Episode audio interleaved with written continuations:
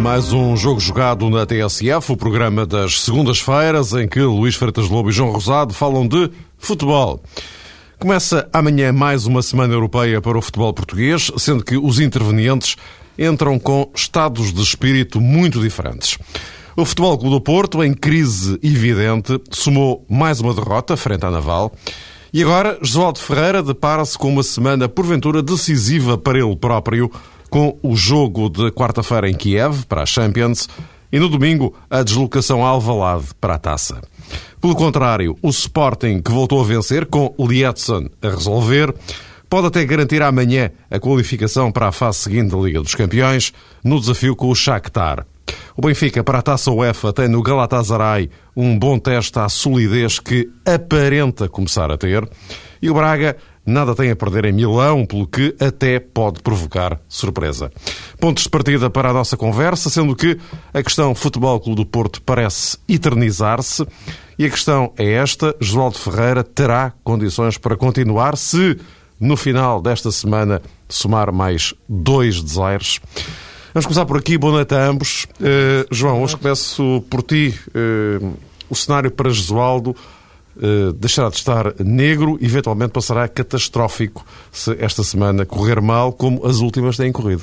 Sim, são dias muito importantes para Jesualdo Ferreira, muito importantes para o Futebol Clube do Porto e, sobretudo, para Pinta Costa, como é evidente, é ao Presidente do Futebol Clube do Porto que cabe tomar a primeira e última decisão sobre a eventual continuidade de Jesualdo Ferreira, se calhar neste momento ela não é muito equacionável, mas à semelhança de todos os treinadores em todo o mundo, a Jesualdo eh, não é intocável. Se o Futebol do Porto uh, somar, passa a expressão, mais derrotas, se as coisas continuarem a correr negativamente para o Futebol do Porto, parece-me claro que a margem de manobra de Jesualdo é menor, até porque depois Pinta Costa fica ele próprio e também a administração é, da SAD numa situação muito difícil.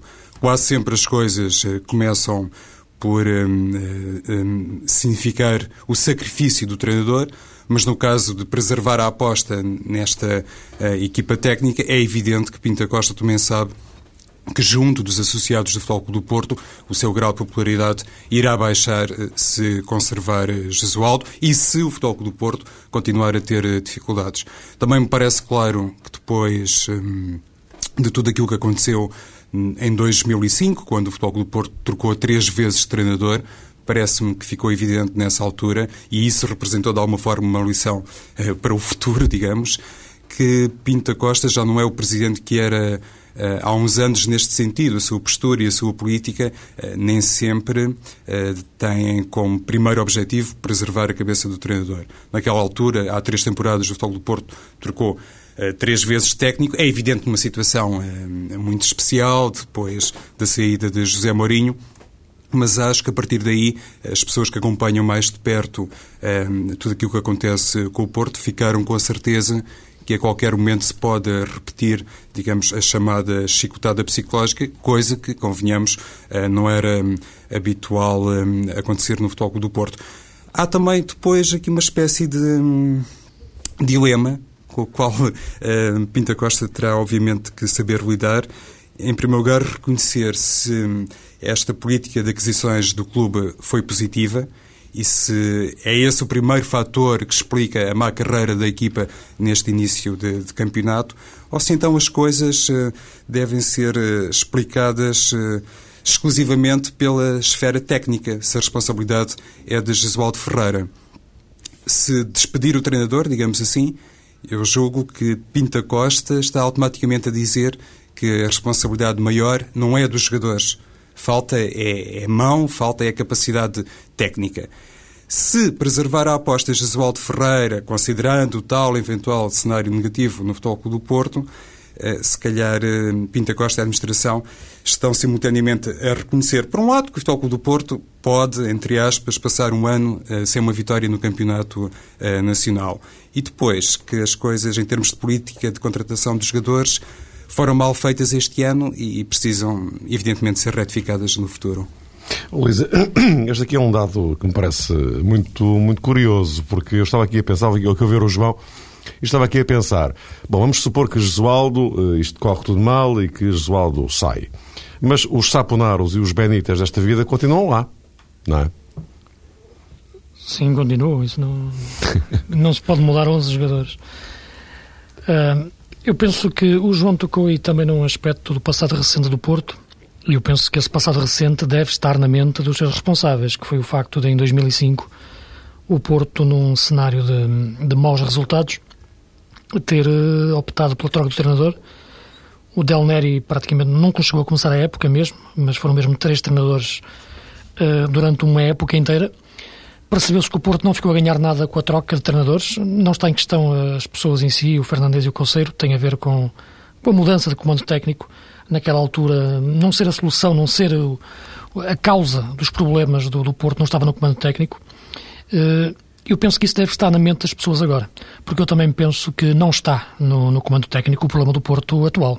Longe disso. Uh, acho que o Oswaldo Ferreira foi já campeão duas vezes este, no Porto e neste momento o problema do Porto é um problema de jogadores, não é um problema de treinador. Ou de treinadores, até se, se queremos assim falar, porque também nos últimos tempos tem sido falado a saída do, do anterior adjunto Carlos Azenha como um dos casos também de de enfraquecimento da, da direção técnica da equipa. Penso que o problema tem a ver com a política desportiva de contratações que foi feita na época passada, no início desta época. Tem a ver com, com vender bem e comprar, e, comprar, e comprar bem. É isso que tem a ver com que o futebol se baseia. E o Porto uh, comprou mal. Uh, a equipa hoje é um desequilíbrio total do princípio ao fim. A nível defensivo, a equipa tem problemas a nível de laterais, tem problemas a nível de construção de jogo à frente da defesa tem incapacidade de jogar em 4-3-3 porque não tem extremos. Portanto, isto é um problema dos jogadores. Eh, é evidente que o Oswaldo Ferreira tem que encontrar soluções táticas também para isto, mas tudo isso esbarra na, na qualidade dos jogadores. Eh, tu colocaste a questão e, e, penso que é isto que realmente neste momento está, está em cima da mesa, tem a ver com o facto do Porto agora vai entrar numa série de três jogos muito complicados. Uh, não quer dizer que os outros não tivessem sido, porque acabaram de ser derrotas, mas em princípio, portanto, temos o jogo de Kiev, que é decisivo, para o Porto, o próprio João o colocou, o colocou assim, o jogo da taça, com o Sporting, e depois um jogo do campeonato com o Vitória de Guimarães. E eu penso que esses três jogos são, efetivamente, o, o, deadline para, para se perceber o, o que vai ser a época do Porto. Agora, eu penso que não devia ser para e se se permites, que é que eh, ser... em relação aos dois primeiros, eh, é, é, é que são, são decisivos, para falar de duas provas, eh, Exatamente. das quais o Porto pode saltar fora, não é? E depois ficará Exato. só com o campeonato e a taça da Liga lá mais para diante, enfim. Mas o que eu queria referir é que mesmo que... Eu percebo, eu percebo, questão, eu percebi, eu percebi onde querias chegar. Sim, sim, a questão sim, do treinador, se ultrapassar esta questão do, dos dois jogos, mesmo que o Porto perca os dois jogos com, com, com o Dinamo de Kiev e com o Sporting, em princípio, está bom de ver que o jogo do Guimarães será o, o jogo uh, chave. Uh, agora, o que eu queria dizer é que eu penso que esses três jogos podem ser realmente muito importantes, os dois primeiros decisivos em termos da Liga dos Campeões e Taça UEFA.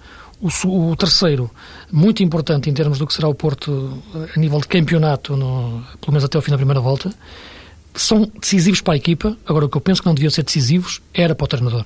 Uh, penso que não faz sentido nenhum para o Porto, neste momento, equacionar a substituição do treinador. O problema não está em Josualdo Ferreira, é bom de ver, basta olhar para a equipa, o problema está numa política desportiva errada.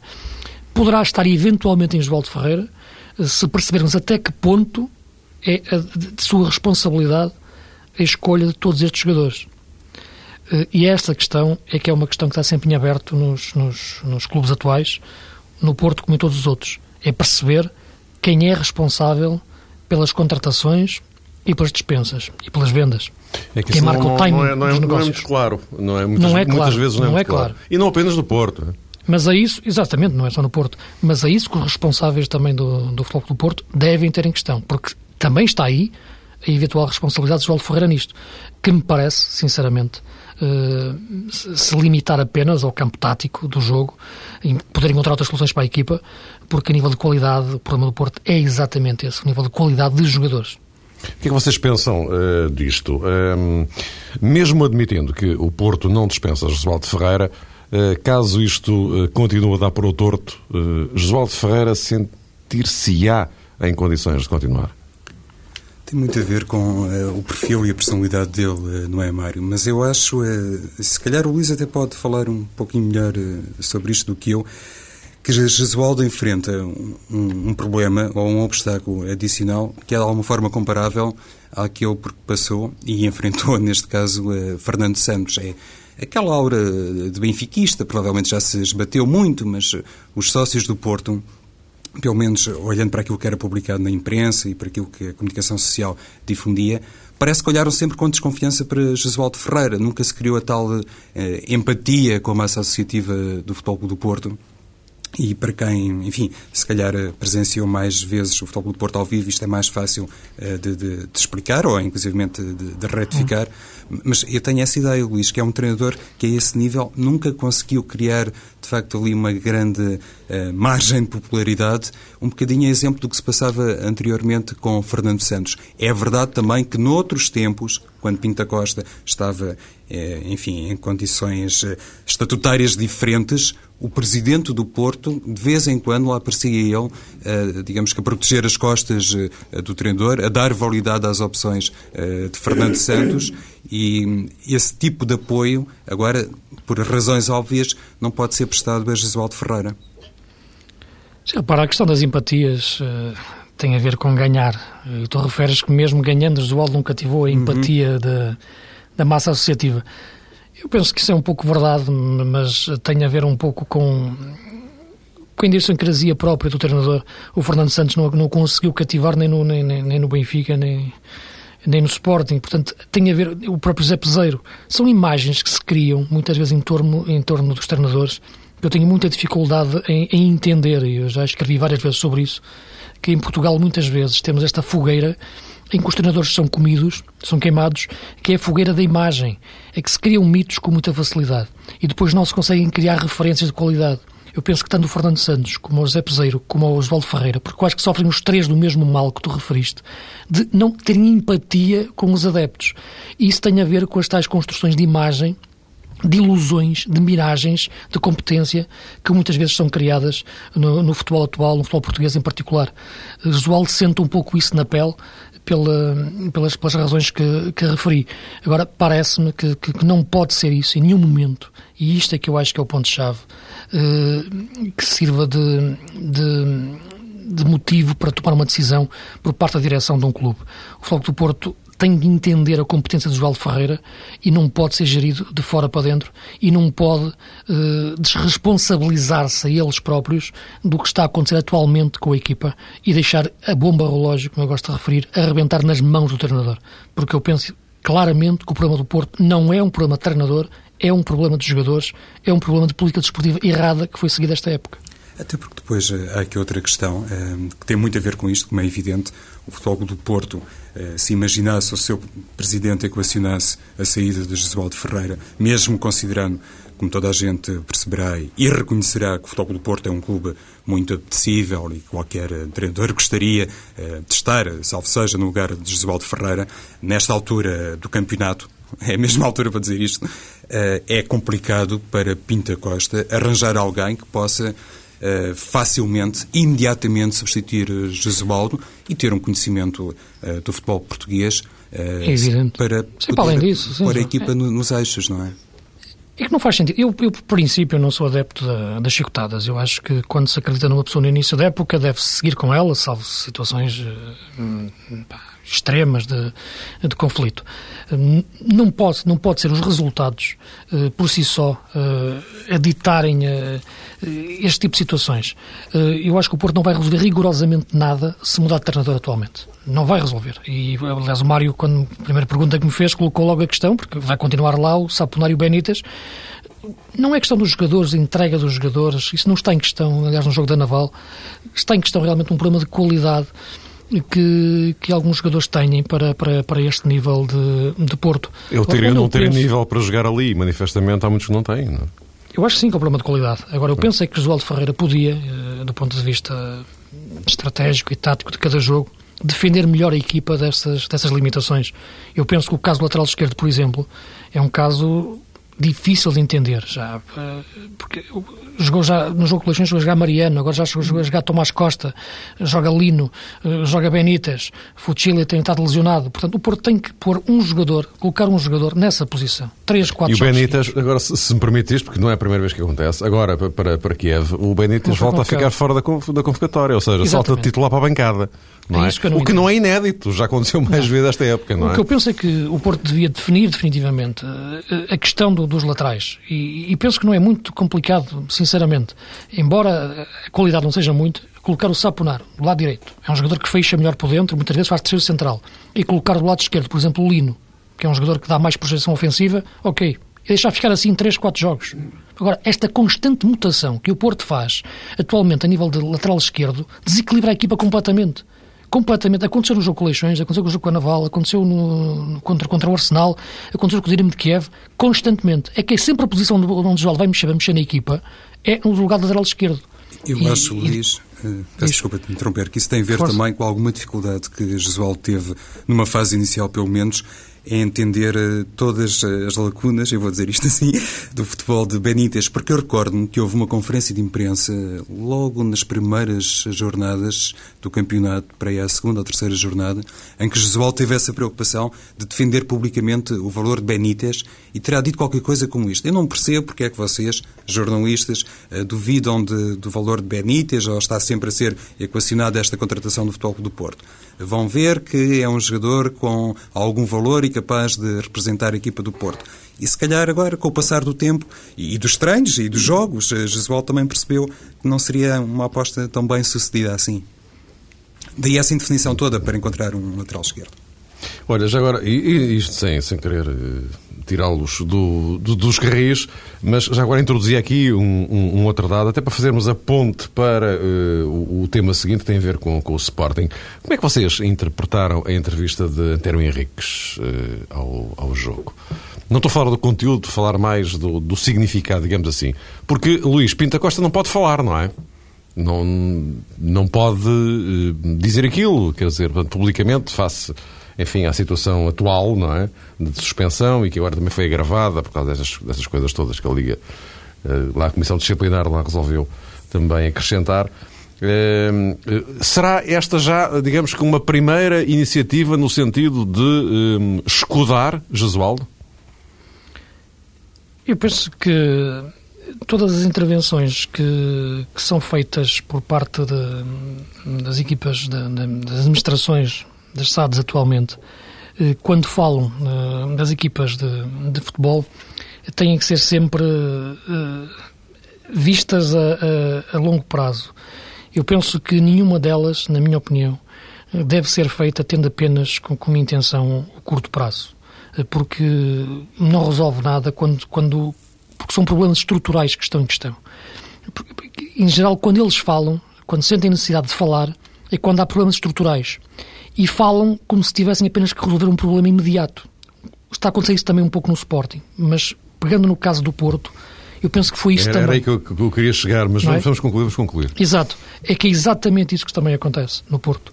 Uh, o problema do Porto não é um problema de curto prazo, não é um problema que se resolva nos próximos dois jogos. Uh, independente do Porto os ganhar ou perder, e independente da importância que os jogos têm, como já referiste, para, para a continuidade numa Champions e numa Taça de Portugal, o problema do Porto ultrapassa em muito estes dois jogos. Ultrapassam em muito um escudar de um treinador uh, neste momento. Na minha opinião, é um problema de política desportiva uh, que, que, que a SAD tem que entender qual deve uh, ser. E o papel do treinador nela. E nisso é que realmente eu penso que deve bater o ponto de Josualdo, saber até que ponto é responsável por esta equipa que neste momento está a esfiar. As SADs defenderem os treinadores, é normal isso acontecer, mas nunca é bom sinal quando isso acontece num momento de, de, de tensão, como, como, a, como a que se vive atual, de se perceber que vêm jogos decisivos a seguir. É, é certo, Luís. É, é de facto uma questão de eh, macropolítica, por assim dizer. Nos últimos anos, os clubes de Lisboa eh, tentaram, os grandes clubes de Lisboa, bem entendido, tentaram copiar os métodos e os exemplos do Futebol do Porto. Agora, por via das tais eh, circunstâncias especiais a que fez a referência o Mário, se calhar acontece um bocadinho o contrário, o Futebol do Porto é obrigado a pôr assim uma personagem uh, de escalão intermédio, digamos assim, a pronunciar-se publicamente e a escolher um diário desportivo para dar conta daquilo que é ou não o sentimento do Presidente, mas eu suponho que será, evidentemente. Não vejo o Futebol do Porto a falar a duas vozes, por isso parte do princípio que tudo aquilo que foi dito pelo Diretor-Geral representa a opinião de, de Pinta Costa. Mas antigamente o Futebol do Porto não precisava disto, era realmente um clube em que se sentia que a voz de comando era apenas uma e quando falava pontualmente ou frequentemente, se calhar eh, era sempre sinal de que as coisas correndo bem ou mal para o Futebol do Porto, toda a gente sabia a quem responder e quem se responsabilizava pelas coisas. Tudo isto para dizer, e se o Mário me permite, já fazendo um bocadinho a ponto para o Sporting, que esta figura do diretor-geral tem, tem, que ser sempre entregue a alguém com, com um carisma particular. O Benfica finalmente encontrou essa personagem. Penso que o Sporting, com o devido respeito por Pedro Barbosa, não está em causa, evidentemente, o seu sportinguismo, ou seja, não está em causa, em primeiro lugar, o seu profissionalismo, tudo aquilo que representou enquanto jogador e enquanto capitão do Sporting, não estou esquecido disso, mas até por uma questão que tem a ver, lá está, com a personalidade e a postura de Barbosa, que é um homem discreto. Quando este tipo de personagem não tem, assim, eh, tanto carisma e não consegue ser suficientemente influente junto da massa associativa, quando fala esporadicamente e ainda por cima em momentos de crise, porque uma coisa é falar eh, de forma cíclica, outra coisa é falar só quando as coisas correm mal.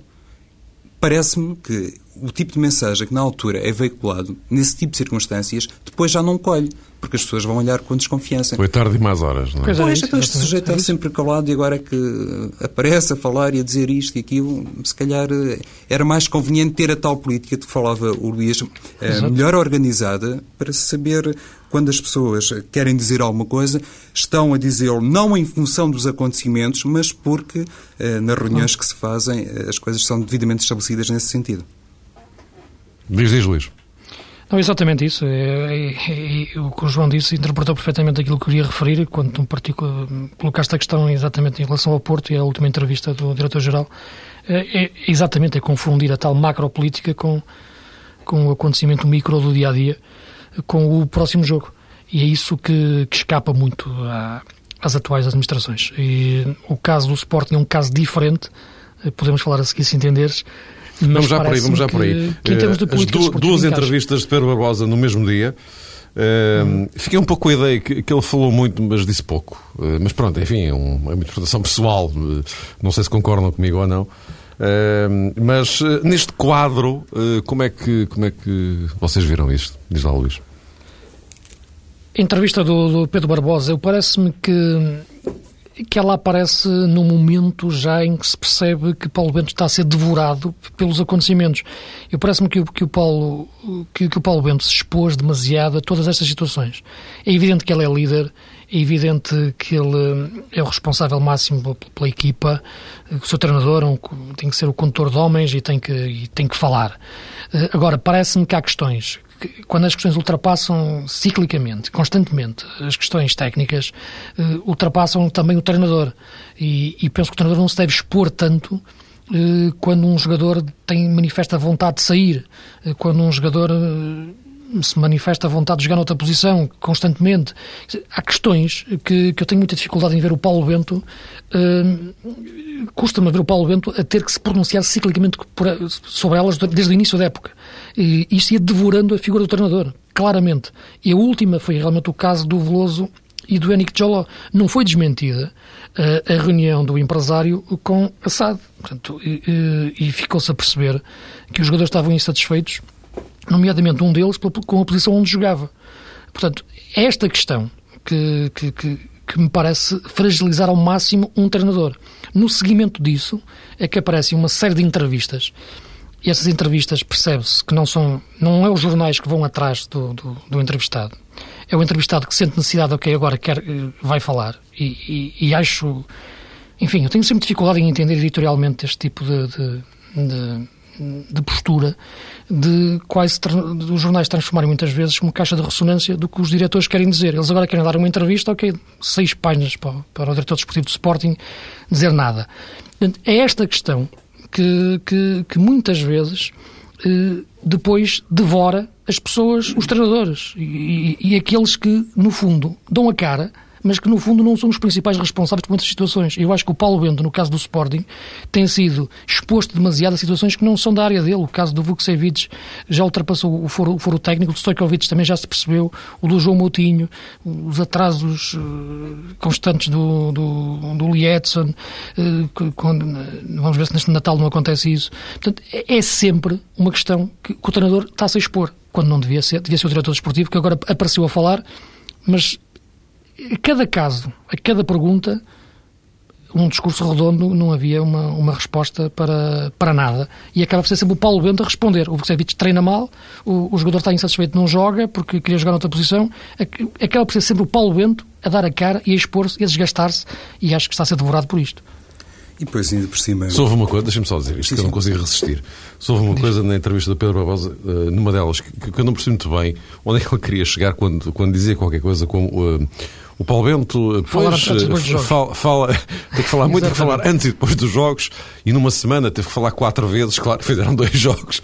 É óbvio que o homem tinha que falar quatro vezes, não é? Mas eu ia pegar eu, fiquei, precisamente. eu fiquei sempre ser muito bem onde é ele queria chegar, confesso, mas. Eh, é mas muitas vezes, oh, desculpa, João, é só isto, é que ele muitas vezes, o, o, o Paulo, eh, antes do jogo, em vez de falar do jogo, é confrontado com situações fora do âmbito do jogo e questões que não devia ser ele a responder, devia ser assado o diretor desportivo. Porque não há mais ninguém não é? Claro, exato. Claro, a questão é mesmo Ele essa. também não é bem aconselhado nessa matéria. Pois não. Muitas pois, vezes pois. Têm... Mas mais um pois, problema, pois, mas, é que, mas é que nesta altura essas questões deviam ser colocadas ao diretor desportivo. Pois, e, na minha leitura. E, e se calhar o, o, diretor de comunicação ou os assessores eh, para a imprensa deviam, a esse nível, ter um trabalho claro. mais eficaz, mais atento, sim, sim. ir mais ao pormenor. Porque é nestas eh, pequenas, eh, grandes coisas que, por vezes, é possível extrair e traçar o perfil de um treinador. E muitas vezes, é evidente que isso também é culpa dos jornalistas, para a opinião pública, as coisas misturam-se com muita facilidade. A competência técnica de um treinador, muitas vezes, entra ali, digamos que, em, em ebulição com a questão que tem a ver com a forma como ele fala aos média, como ele se dirige aos associados do respectivo clube. Mas também é certo que os treinadores, e não é só o Paulo Bento, eu falo mesmo no geral, têm uma, uma sede de protagonismo, uh, habituaram-se a ter um protagonismo que muitas vezes acaba por os forçar a pronunciarem-se sobre tudo e mais alguma coisa. É raro no futebol português uh, ver, por exemplo, um adjunto falar antes de um jogo ou no final. E quando acontece, quase sempre, é porque é considerado que o treinador principal pode cometer algum disparate, dizer qualquer coisa com o sangue a ferver, e isso não é uh, aconselhável para o clube. Não é porque represente, digamos que, um, um, voto público de confiança na competência e na capacidade do treinador adjunto. Há muito tempo no futebol português eh, nos diferentes escalões, mas sobretudo no escalão principal, que o adjunto não pode ser visto como o homem dos coletes ou que vai ali orientar minimamente o treino. Eu estou uh, uh, crente que todos os adjuntos, pelo menos da Primeira Liga e sobretudo nos clubes grandes, são treinadores de futebol de corpo inteiro. Mas raramente lhe é dada uma oportunidade e quase sempre temos, uh, semana após semana, um treinador numa sala de imprensa a pronunciar-se dizendo quase sempre as mesmas coisas, varia o nome dos adversários, a propósito do confronto desse uh, fim de semana. E, só isto, Mário. Muitas vezes sequer os jornalistas nem têm a lista de convocados para poder falar simplesmente de futebol uh, com o treinador. Uh, quase sempre os treinadores falam Creio que houve um tempo em que Fernando Santos, a eh, justiça seja feita, no Benfica tentou fazer as coisas de uma maneira um pouquinho diferente, mas quase sempre é conferência de imprensa e a seguir, quando o treinador já se retirou da salva, aí está, é entrega a lista de convocados para o desafio que se segue. Há sempre também... É esse truque já se tornou muito comum. Alguma capacidade, exatamente, para os treinadores se porem em jeito e para, por vezes parece que eles uh, estão desejosos que os jornalistas toquem em determinado tipo de questões, polémicas sim, mas por vezes acabam por uh, sair fora uh, da esfera estritamente desportiva. Sim, é verdade, mas porque a figura do diretor desportivo ainda não está devidamente entendida no, no nosso futebol. existe ainda um sistema presidencialista existe um sistema que, em que o diretor desportivo é uma figura muitas vezes esvaziada daquilo que deve ser os seus não os seus poderes, mas as, mas as, suas, as suas competências, eh, que têm a ver com a ponte eh, entre o treinador e a direção como definidores de política desportiva e, e, depois fazendo também união com outro edifício que é fundamental no futebol atual, que é o edifício eh, financeiro. O diretor desportivo tem que saber eh, manejar as peças de todos esses tabuleiros, fazendo depois a última elo de ligação com o treinador. E tem que ser ele o, representante, o homem que tem que dar a cara como, como responsável por esse tipo de situações. E tem que, ter, tem, tem que entender os timings para o fazer, tem que ser um homem de balneário também para entender as relações humanas que estabelecem entre os jogadores e com o treinador, para fazer toda essa ponte depois com a parte de gabinete, com a parte de, de financeira eh, do clube, do clube e atualmente no futebol português isso ainda não, não, não está a ser entendido. Eu penso que... Talvez o mais próximo seja Rui Costa, não? É isso mesmo que eu ia referir, Mário, como tinhas referido há pouco. Uhum. O Rui Costa com 12 anos de experiência de futebol italiano, não é por acaso, e trabalhou em, clubes, e digo trabalhou porque entendeu a forma de trabalhar, o caso do Milan, onde existe essa tal estrutura de poderes, onde o diretor desportivo é verdadeiramente um homem com, com, com responsabilidades e com competências e com entendimento de, desse cargo. Em Portugal isso ainda não acontece, eh, e quando acontece rapidamente é turvado depois com a feira de vaidades que, que, que rodeiam todos os nossos clubes. E, e, também acho outra coisa, Mário, só mesmo para concluir. Muitas vezes há treinadores que parece que estão muito uh, desenquadrados do, do, perfil do clube. E eu digo isto a propósito concretamente do caso de Paulo Bento e do caso do Sporting. Quando o Sporting foi buscar, aqui há uns anos, não muitos, mas eh, já lá vão alguns, Otávio Machado era um treinador de características, eh, em determinados aspectos, eh, muito próximas daquelas que hoje podemos catalogar como características do Paulo Bento um treinador, no bom sentido, feroz, que lhe diz aquilo que, vai na alma, que não é muito cuidadoso no discurso, que sente que em determinadas alturas tem que ser ele, eh, digamos, eh, a criticar publicamente. Mas ali, mas ali foi outra ótica de escolha, não é? O caso do Otávio é um caso. Eu só traço o paralelismo é? com a forma sei, como sei, eles se pronunciam. Entre o Otávio e o Paulo Bento há uma diferença enorme, não é? Sim, Luís, mas uh, ambos desenquadrados uh, da realidade, se quisermos, social do Sporting, que depois tem, ao nível em dos relação, dirigentes... Em relação ao Paulo, não tenho, não tenho tanto essa opinião. Em relação ao Otávio, naquela altura houve claramente uma tentativa de entender, de perceber o que é que se passava no Porto. Mas afinal, como é que o Porto ganha tantas vezes? E tínhamos aqui uma pessoa que, que nos ia revelar todos os segredos. E o Otávio, independente da sua competência, acaba por entrar no Sporting. Correto, a ótica do Paulo Bento é um pouco diferente como chega, como chega ao Sporting. Sim, sim, mas, mas percebo, mas percebo que tu, tu queres, onde queres chegar. Pois, eh, eu acho é que muitas vezes os dirigentes que escolhem determinados eh, treinadores também o fazem com o objetivo depois de permanecer na sombra, esperando que sejam, neste caso, os treinadores a dar sempre a cara. E acho que isso no Sporting é mais latente que, por exemplo, no Benfica, onde durante muito tempo o Luís Filipe Vieira falava a propósito de tudo e de nada. E lá está. Até que alguém o convenceu de que, que assim, assim não iam lá, não é? Pois. E a propósito do Benfica, justamente, o Benfica uh, ganhou em Guimarães, em circunstâncias uh, bastante complicadas. Eu não estou a falar apenas de uma arbitragem desastrada, mas uh, convém levantar a questão. Depois de várias vezes ter, digamos, ameaçado arrancar de forma consolidada, acabou sempre por derrapar logo a seguir. Agora, caso para perguntar, já com Aymar, Suazo e outros em ação, será desta que o Benfica começa a afirmar? Só estamos outra vez com mais fogo de vista? É, Parece-me que, que o Benfica de ontem não foi muito diferente na minha leitura do Benfica do, dos últimos jogos.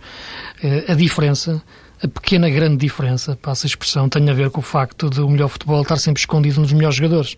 E quem vê o primeiro golo construído entre o Aymar e o Suazo percebe a diferença que estes dois jogadores, do ponto de vista individual, podem fazer num jogo. Agora, do ponto de vista de equilíbrio coletivo, o Benfica voltou a revelar as mesmas lacunas defensivas.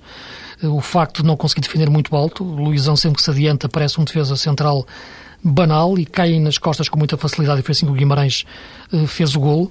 Alguma dificuldade do Benfica em ligar o jogo defesa-ataque no seu corredor central e Ebdá não é bem esse jogador, é um jogador mais de combate, não é um jogador de transporte e passe.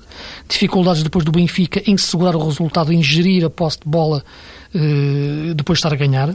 E falo mesmo no período onde estava a jogar com 11 jogadores, onde até perdeu o controle emocional e levou à expulsão do Reis. Agora, é evidente que jogadores como Suazo e, e, e, e o, e o Aymar, pela categoria que têm, conseguiram dar uma ideia do melhor Benfica. quando a bola vai parar esses jogadores, olhamos para o Benfica realmente da dimensão de top. Mas depois, quando a bola vai um bocadinho mais para a frente e quando se aproxima a sua defesa, vemos um Benfica com outra dimensão, com muitas limitações. Quando, tem, quando então tem que controlar um resultado, mais ainda se nota essa sua debilidade. Agora é uma equipa que neste momento olhando para o evoluir da época, vai conseguindo disfarçar melhor essas lacunas e quando a bola vai parar os tais jogadores que referi, parece uma equipa de facto na, no, no, caminho do título neste momento. É curioso, o Kika Flores dizia ontem que eh, aquilo que no fundo o deixou eh, mais satisfeito, para ganhar o jogo, evidentemente, foi, eh, dizia ele, eh, o Benfica ter conseguido, naquelas circunstâncias, jogar com, com 10, enfim, eh, ter conseguido resistir e garantir uma vitória que, porventura, aqui há um mês ou dois, ele, Kika, não sabe se o Benfica teria conseguido. É? É, é uma forma inteligente de se autoelogiar, mas aqui com todo o fundamento, é evidente, o treinador é ele, é, quando ganha é, e quando perde, se calhar o primeiro responsável deve ser sempre Kika Flores, e eu acho que ele já demonstrou no futebol português que é, é, homem com H grande, é treinador para suportar esse tipo de, de pressão e para suportar as responsabilidades, quer num cenário positivo, quer negativo. Tu há pouco fizeste, Mário, uma pergunta assim de caráter estrutural. Será este Benfica capaz de sim, se sim. afirmar uh, em definitivo? Enfim, salve seja. Ou se não temos mais fogo de vista. Pois, eu, eu acho que, em primeiro lugar... Por aquilo que eu percebi do, do Luís, uh, nesta altura ainda teremos algum fogo de vista, é isso? Neste momento, eu acho que as três equipas, pensando nos três grandes, têm, têm todos muito problemas. Eu, muitos problemas. Eu diria, talvez, que o Benfica, neste momento, em termos de equipa, eh, está a conseguir resolver alguns deles e, e aproxima-se de, de, uma equipa mais, mais consistente. Agora, tem ainda muitos problemas para resolver e, e eu penso que o Benfica não é uh, só o passo do Aymar e o gol do Suazo. É também claro. os problemas do Luizão quando sobe, quando sobe e nas costas lhe entra um avançado isolado com muita facilidade. Portanto, ainda és um, um cético a ver. João, e tu? Eu ia dizer que em determinados jogos uh, parece-me que as coisas são sempre mais fáceis para Kika Flores quanto mais uh, valente e forte for o opositor. Acho que ele a esse nível, sem grande surpresa, porque se pararmos um bocadinho e pensarmos, é natural que, que um homem que acaba de chegar a uma realidade diferente, apesar, enfim, da realidade transversal do futebol, sente-se, se calhar, eh, mais hábil e mais confortável quando percebe que do outro lado está também uma equipa capaz de se expor eh, defensivamente porque quer ganhar o jogo e tem, neste caso, um treinador como o Manuel Cajuda que também é bastante ambicioso. Esse tipo de contexto é sempre mais favorável para mim, para Kika Flores. Acho que ele aí navega muito melhor e as suas opções quase sempre são mais eh, felizes, são mais eficazes, independentemente de eu, por exemplo, ter considerado que aquela decisão que passou pela entrada eh, pelo lançamento, melhor dizendo, de Cardoso em vez de Nuno Gomes, para mim, na altura, não me parecia fazer assim muito sentido. Achava que o Benfica poderia tirar mais benefício de um jogador como Nuno Gomes, mas a verdade é que o Benfica ganhou por 2-1 eh, e demonstrou a tal. Um, capacidade de sofrimento que tem a ver com, com, a evolução natural da equipa. É, era o que faltava, para mal dos pecados de Kike, que sempre fosse necessário tomar esse tipo de resposta ou a equipa apresentar é essa resposta, ser mais humilde e também capaz de fazer uma gestão melhor do resultado, fosse obrigado o treinador a concluir que não, que ainda faltavam mais alguns degraus, mais alguns passos para conseguir pôr a equipa a jogar assim. Com o passar do tempo é natural que o Benfica registre melhorias, o que também está relacionado, por um lado, com isso, com o perfil do opositor, e por outro lado, Acho também, Mário, que temos que ter algum cuidado em analisar uh, estas coisas nesta perspectiva. Um bocadinho ao contrário do que se passava antigamente, quando a carreira de Benfica e de Sporting era sempre um, subvalorizada, ou às vezes, sempre não, às vezes sub, subvalorizada em função da grande carreira do Futebol Clube do Porto, se calhar hoje em dia acontece um bocadinho ao contrário, há tendência para dar mais ênfase a determinada performance do Benfica ou do Sporting, porque as coisas estão a correr muito mal no, no Futebol Clube do Porto. Portanto, o equilíbrio é, está mais equilibrado. Diz, Luís. Sim, deixa-me referir, só em relação ao jogo de ontem, e só para um aspecto importante, eu penso que é o lado estratégico, e o João tocou um pouco aí, uh, o Kika tinha que ter atenção a isso. Eu penso que o jogo de ontem foi o melhor exemplo. Acho que, que, que o Kiki percebeu bem as dificuldades que o Guimarães tem neste momento defensivas. Tem dois centrais que eu acho que são muito, muito lentos e que impedem que a equipa jogue da forma como, como jogava a época passada. A época passada tinha Jeromel e Sereno que subiam bem e eram rápidos. atualmente tem Danilo e Gregory, que são dos centrais mais lentos do, do campeonato. E, e metendo-lhes uh, o Kika um ponto de lança com aquela velocidade como Suazo, era diferente de lhes meter Cardoso. E, portanto, aí eu acho que o Kika ganhou o jogo e viu-se no primeiro gol. A defesa do Guimarães tentou subir como subia a época passada e, e Suazo fez um golo que Cardoso não faria, porque fez o golo através da velocidade. Claro. Estamos mesmo em cima da hora. Uh, uh, a propósito do Benfica, tudo aponta que vai consolidar o segundo lugar, isto porque nesta altura, já em plena segunda parte, o Marítimo está a ganhar 2-0 ao Nacional da uh, Madeira. Vamos regressar de hoje a duas semanas, isto porque na próxima segunda-feira começa a vida da Taça de Portugal. Nessa noite e por esta hora, justamente, estará a jogar-se o Benfica Aves. Eh, logo no dia a seguir ao Sporting Futebol Clube do Porto, dois desafios com transmissão aqui na TSF. Podem continuar a colocar questões para jogojogado.tsf.pt dentro de duas semanas. Já tenho aqui uma listagem grande que vai engrossar de certeza para respostas aos ouvintes. jogojogado.tsf.pt A partir de amanhã e até quinta-feira, Eurofutebol na TSF.